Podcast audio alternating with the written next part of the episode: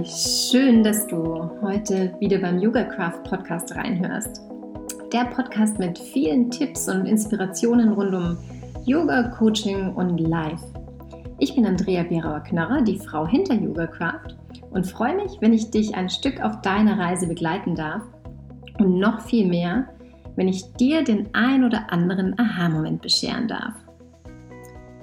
In der heutigen Folge erfährst du, warum ich denke, dass eigentlich jeder Yoga machen sollte und vor allem, warum ich wirklich der Überzeugung bin, warum jeder Yoga machen kann.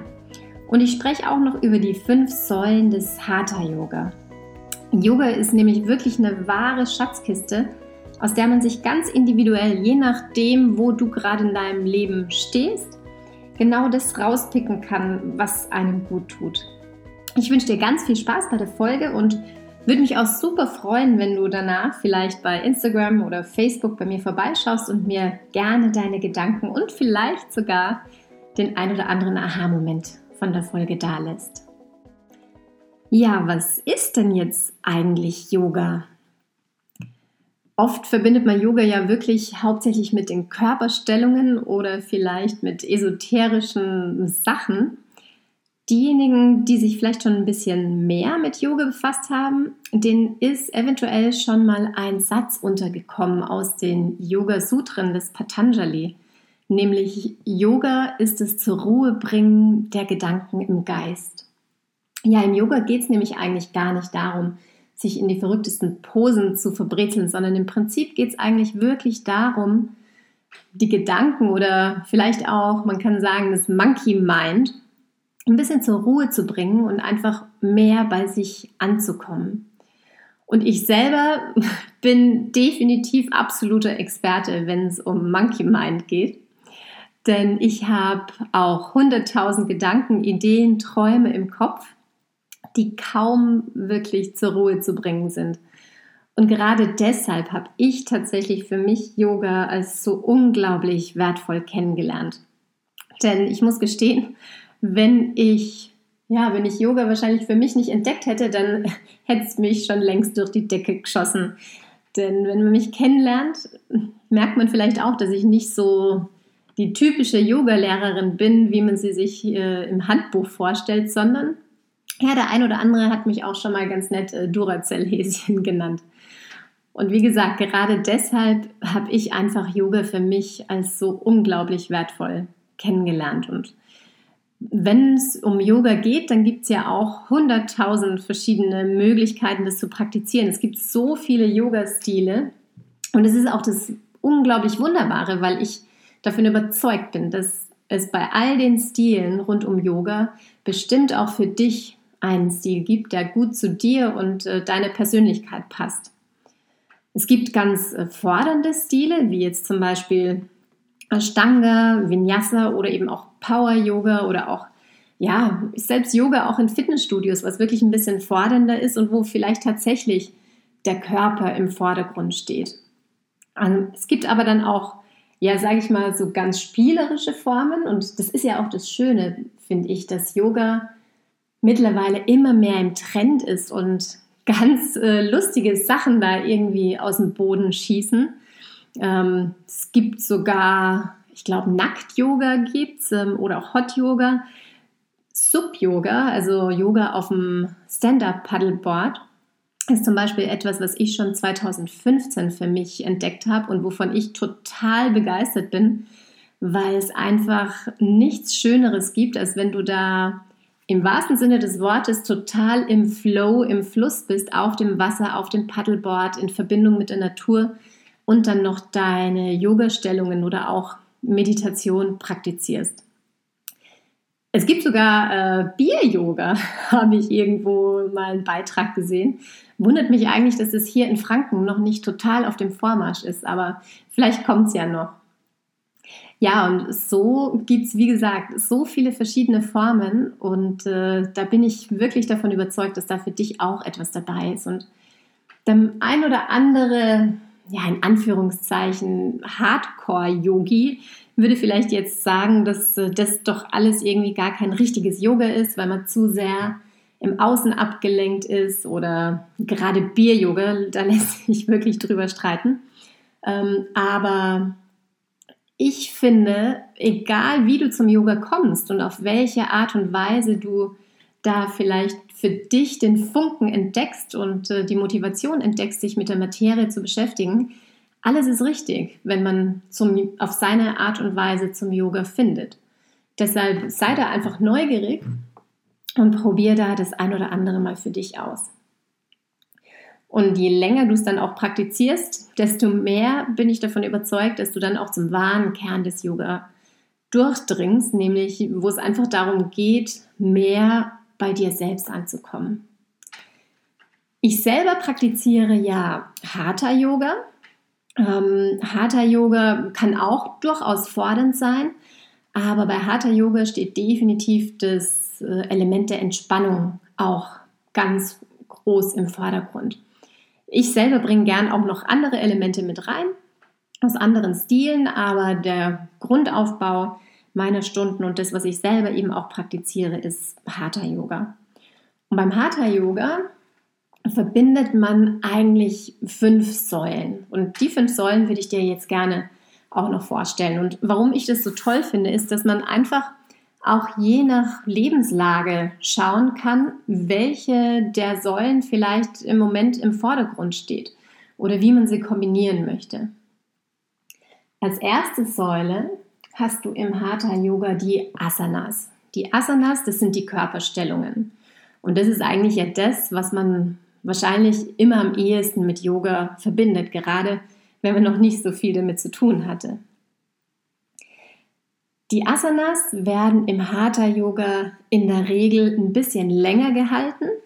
Das ist eben so ein Unterschied jetzt zum Beispiel zum Vinyasa Yoga, wo es eher immer wieder so eine Flow-Sequenz ist, bei der man äh, die Stellungen mit dem Atem verbindet. Im Hatha Yoga, wie gesagt, werden die Stellungen in der Regel länger gehalten. Und man sagt auch, je länger Stellungen gehalten werden, desto größer und toller sind dann auch die positiven Wirkungen, die sich breit machen. Die positiven Wirkungen sind natürlich in erster Linie oder im Vordergrund die Wirkungen, die so eine Stellung auf deinen Körper hat. So kann eine Asana deinen Körper natürlich stärken, macht ihn flexibler, ähm, du dehnst deinen Körper richtig gut, beugst eventuell auch Rückenschmerzen vor oder kannst sie ein bisschen lindern. Also diese körperlichen Wirkungen sind natürlich großartig. Du hältst einfach deinen Körper gesund und tust ihm was richtig, richtig Gutes. Ähm, die Yogis sagen aber, je länger du dann eine Asana hältst, desto stärker sind auch die Wirkungen auch auf energetischer und auf geistiger Ebene. Und ich sage immer, das ist dann das, wo äh, die wahre Magie passiert. Denn jede Stellung hat eigentlich auch immer ja, eine geistige Wirkung, die, die sie fördert. Ähm, ich gebe dir mal äh, ein Beispiel. Wenn du an die Vorwärtsbeuge denkst, die Vorwärtsbeuge kannst du im Stehen machen oder auch im Sitzen mit ausgestreckten Beinen und du gehst dann mit geradem Rücken nach vorne und bringst die Hände dorthin, wo sie hinkommen. Auf der körperlichen Ebene wirst du sofort merken, dass die Beinrückseite gedehnt wird. Die Muskeln auf der Beinrückseite, ähm, wie gesagt, werden gedehnt und eine verkürzte Beinrückseite ist oft dafür verantwortlich, dass du Rückenschmerzen hast, weil der Rücken dann versucht, es auszugleichen. Ja, außerdem, wenn der Bauch nach vorne geht, massierst du dann deine äh, Bauchorgane, das ist verdauungsfördernd und äh, so hast du definitiv gleich einige positive Wirkungen auf der körperlichen Ebene. Auf der geistigen Ebene wird der Vorwärtsbeuge nachgesagt, dass sie die Fähigkeiten des Loslassens ähm, oder auch der Geduld stärken. Und so hat eben jede Asana für sich die positiven Wirkungen sowohl auf der körperlichen als auch auf der geistigen und energetischen Ebene, die sich da breit machen. Prinzipiell geht es wirklich darum bei den Asanas, dass du immer und jederzeit auch auf deinen Körper hörst. Ganz egal, ob du jetzt in einer Stunde übst, schau da nicht auf die Matte links und rechts neben dir, sondern hör auf deinen Körper und schau wirklich, was dir gut tut. Es geht wirklich auch darum, ein bisschen vom Kopf wieder in den Körper reinzukommen, deinen Körper zu spüren und immer nach dem Prinzip zu üben, gut ist, was gut tut. Die zweite Säule ist Pranayama. Pranayama setzt sich aus zwei Wörtern zusammen. Zum einen Prana, äh, das bedeutet Lebensenergie, und Ayama, das bedeutet so viel wie Kontrolle. Das heißt, mit den Atemtechniken wollen die Yogis gerne die Kontrolle über ihre Lebensenergie haben, beziehungsweise ihr Prana, ihre Energie steuern. Und so gibt es eben ganz, ganz viele wertvolle Techniken, um die Energie zum einen ein bisschen nach oben zu pushen oder auch wiederum die Energie nach unten zu fahren und sich zu harmonisieren und äh, ein bisschen runterzukommen.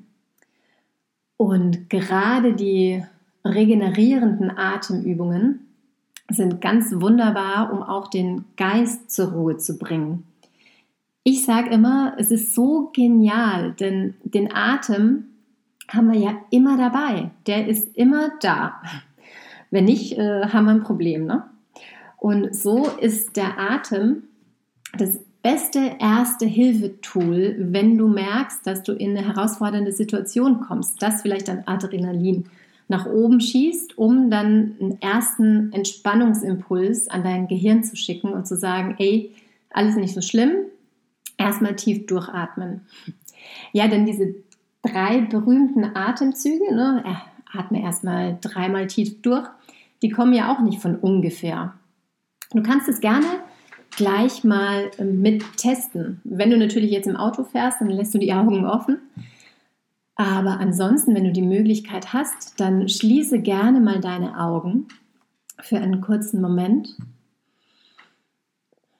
und dann verbinde dich mal mit deinem Atem. Mit dem Atem verbinden heißt übrigens nichts anderes, als, da, als dass du deinen Atem mal kurz beobachtest. Beobachtest, wie der Atem durch die Nasenlöcher einfließt. Lass den Mund auch gerne mal geschlossen beim Atmen und auch durch die, dann durch die Nasenlöcher wieder nach außen dringt. Du nimmst vielleicht auch wahr, wie beim Einatmen eine sanfte Bewegung in deinem Bauch- und Brustraum entsteht und sich beim Ausatmen wieder alles langsam absenkt. Und dann nimm jetzt mal einen ganz, ganz bewussten Atemzug und bei der Einatmung geht der Bauch ganz bewusst nach vorne und du ziehst den Atem bis in den Brustkorb nach oben. Und bei der Ausatmung senkt sich wieder alles ab. Und dann kannst du die Augen wieder aufmachen und mal beobachten. Vielleicht merkst du, wie tatsächlich du schon ein bisschen ruhiger geworden bist.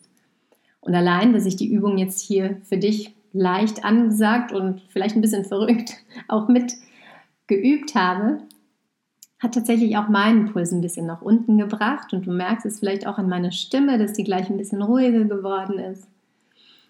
Und wie gesagt, es ist einfach ein wunderbarer erster Impuls, den du da an dein Gehirn schickst, der sagt, du darfst entspannen.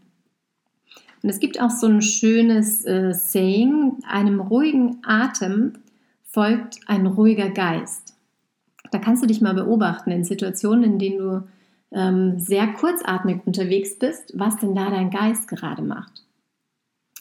Und so ist es übrigens auch äh, richtig schön, wenn du diese Atemtechniken oder Atemübungen, die eher regenerierend sind, vor der nächsten Säule des Hatha Yoga machst oder nicht nur Hatha Yoga, sondern Yoga allgemein, nämlich der Säule Meditation.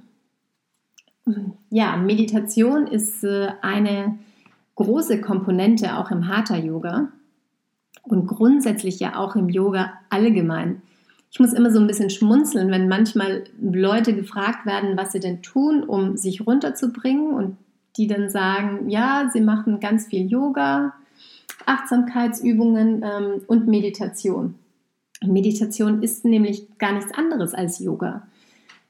Du musst dir vorstellen, die Yogis von früher, ähm, die haben eigentlich diesen ganzen Schnickschnack rund um Atemtechniken und Asanas und so nur gemacht, um dann irgendwie stundenlang im Lotussitz sitzen zu können, ähm, um sich dann per Meditation in Richtung Erleuchtung zu beamen. ja, ich muss ganz ehrlich sagen, also die Erleuchtung werde ich in dem Leben wahrscheinlich nicht mehr schaffen.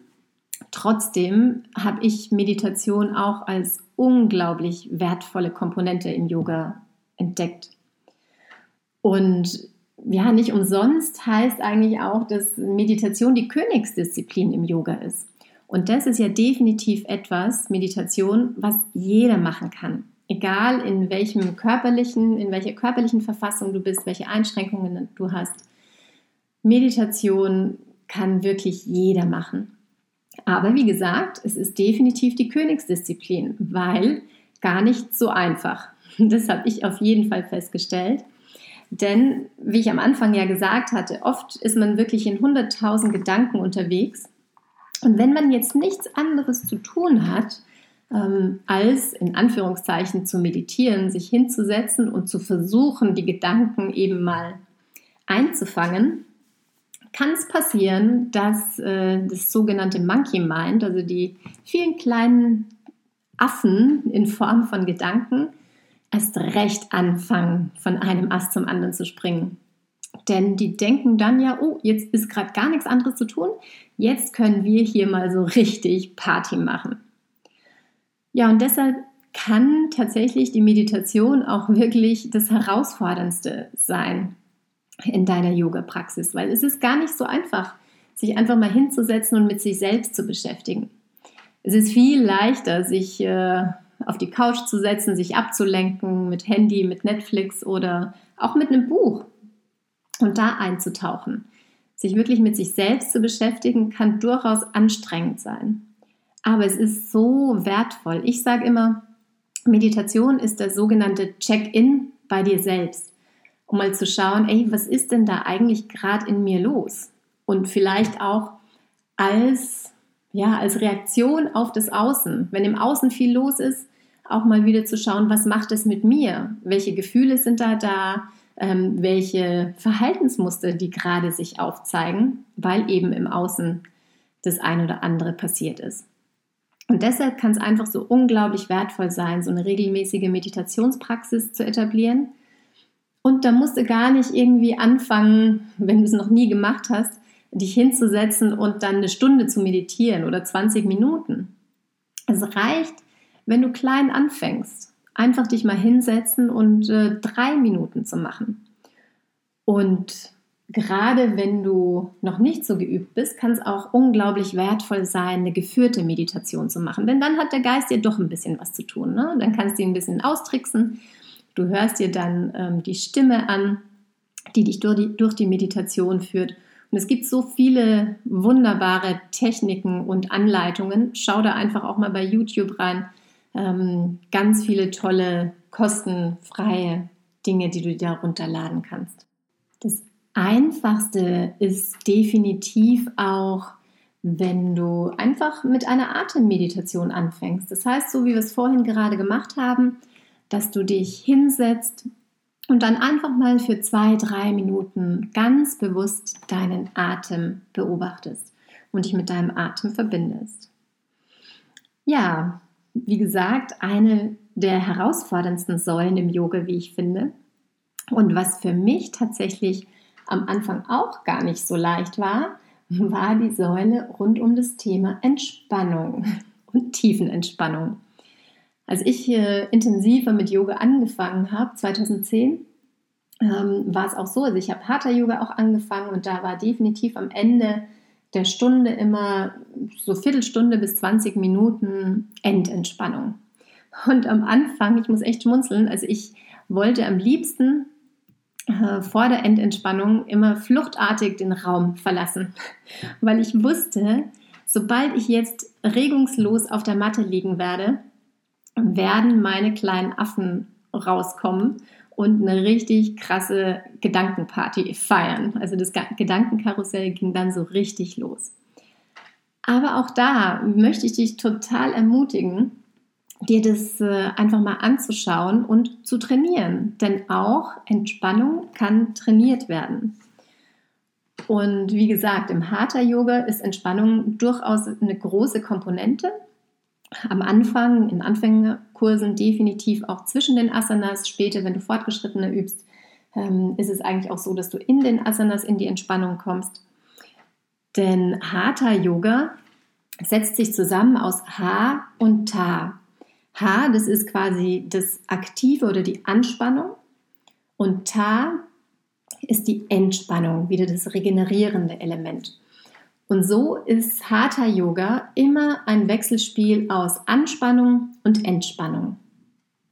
Im Prinzip nichts anderes als das, was wir auch im Leben haben sollten. Dass wir eben aktive Phasen haben und dann aber auch wieder Phasen der Entspannung, wo wir eben wieder mal runterfahren können und regenerieren können.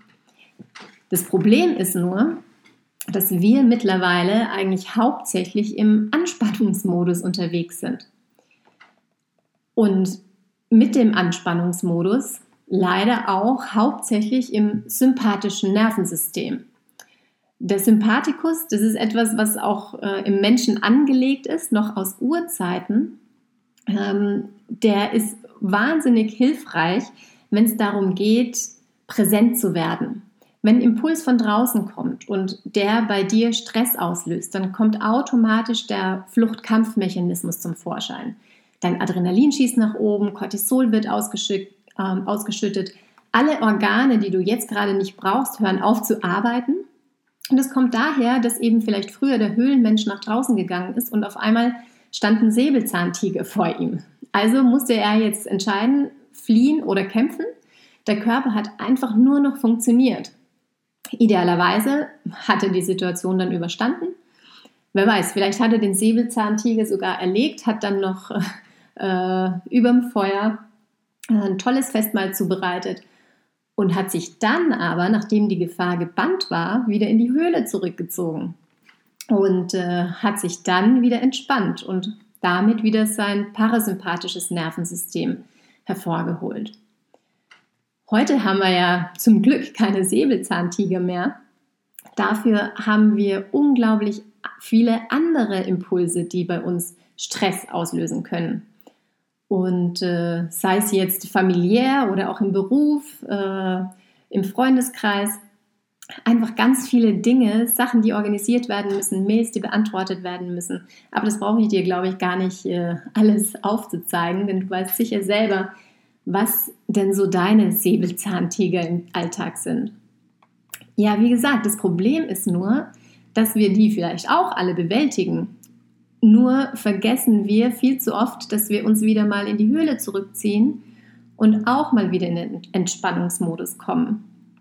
Und dafür ist eben Yoga und gerade jetzt eben Yoga, bei dem auch das Entspannungselement äh, im Vordergrund steht, einfach äh, eine, wahre, eine wahre Freude.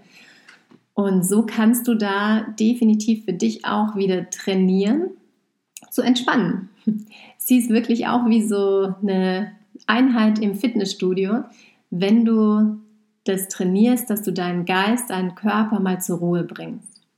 Und der Körper ist tatsächlich ein bisschen leichter als der Geist, aber gib da auch für dich nicht auf und geh da einfach immer weiter ins Training und du wirst dann schon merken, dass du immer besser und schneller in die Entspannung kommen kannst ich muss da sagen, für mich ist es immer eine unglaubliche Freude, wenn meine Yogis, die schon länger bei mir üben, reinkommen. Und gerade letztens hat eine gesagt, oh, allein schon wenn ich in den Raum reinkomme, meine Matte ausroll und mich dann hinlege, fange ich an zu gähnen und merke, wie ich runterfahren kann.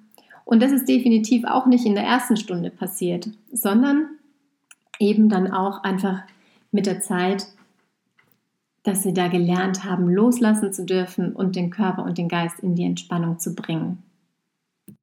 Und so gibt es tatsächlich auch ganz viele Techniken im Yoga, die angewandt werden, die du vielleicht, selbst wenn du bewusst noch kein Yoga geübt hast, aber trotzdem auch schon kennengelernt hast, wie eben zum Beispiel autogenes Training oder die progressive Muskelentspannung, Fantasiereisen oder wie gesagt auch einfach nur da zu liegen und zu atmen.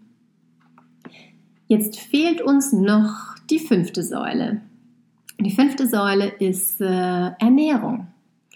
Und wer mich kennt, der weiß, dass ich immer sehr authentisch all die Sachen nach draußen gebe. ähm, die ich selber eben als bereichernd kennengelernt habe. Und ich will jetzt dir hier auch gar nicht verheimlichen, dass diese Säule definitiv diejenige ist, an der ich noch am meisten schrauben und drehen kann und äh, ganz, ganz weit weg bin noch fein von meiner Ernährungserleuchtung.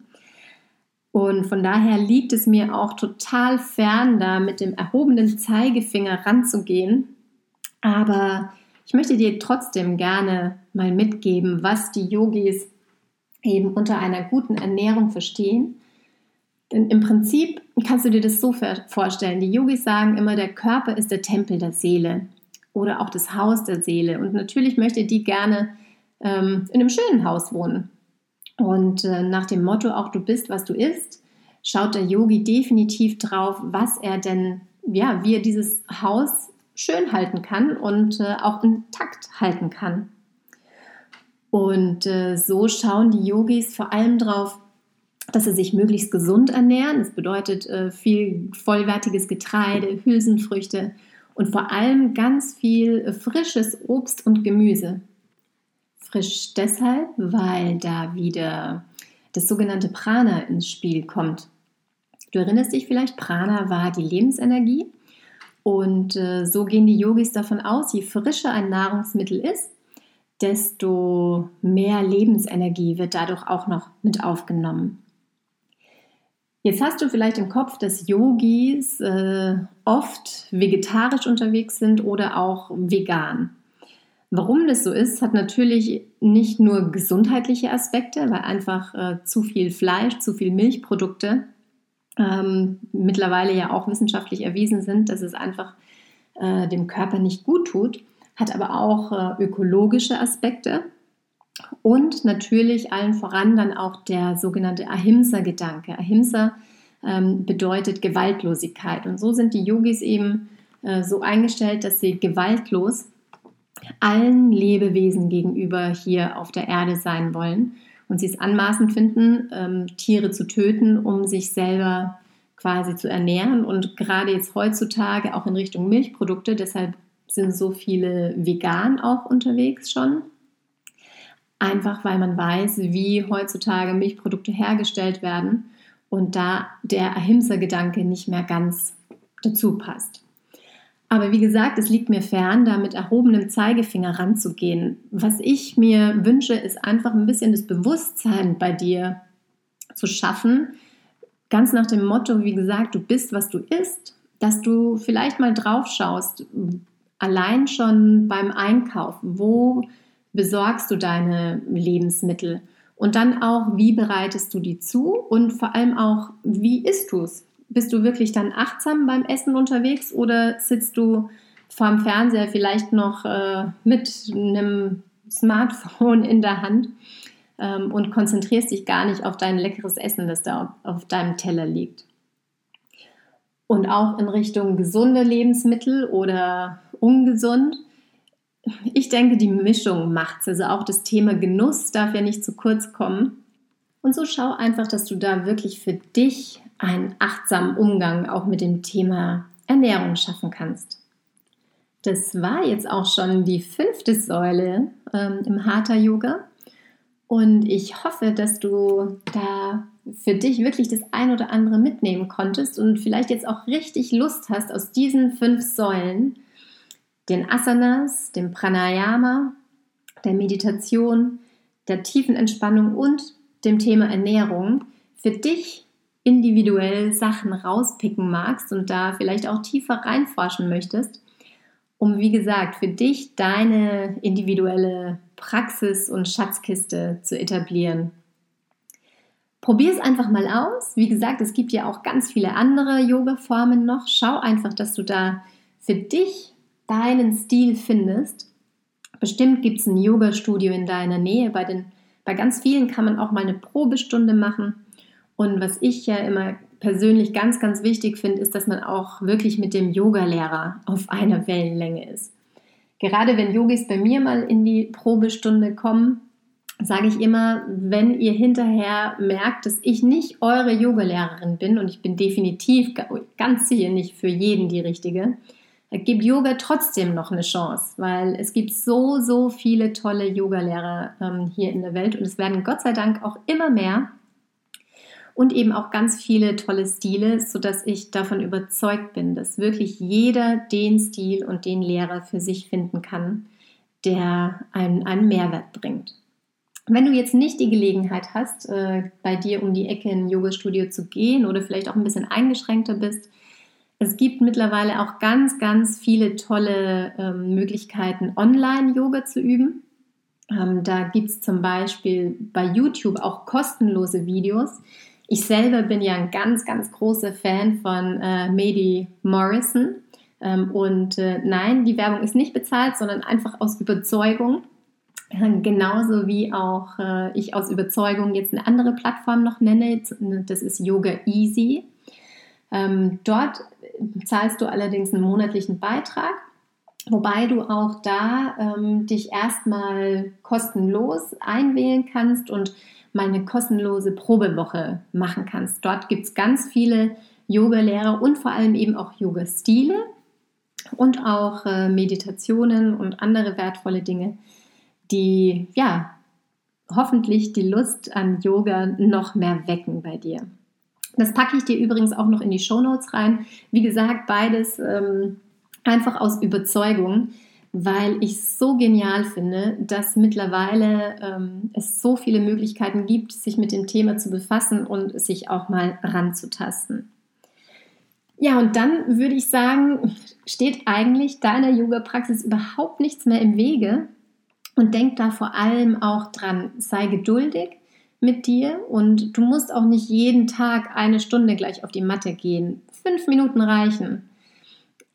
Es gibt so einen schönen Satz, wo gesagt wird, ein Gramm Praxis ist besser als eine Tonne Theorie. Also anstatt dir vielleicht noch ganz viele Artikel rund um Yoga durchzulesen, fang einfach an, es zu machen. In diesem Sinne halte ich dich jetzt auch gar nicht mehr länger mit dem Podcast auf. Bedanke mich an der Stelle aber wieder unglaublich für deine Zeit und dass du mit reingehört hast.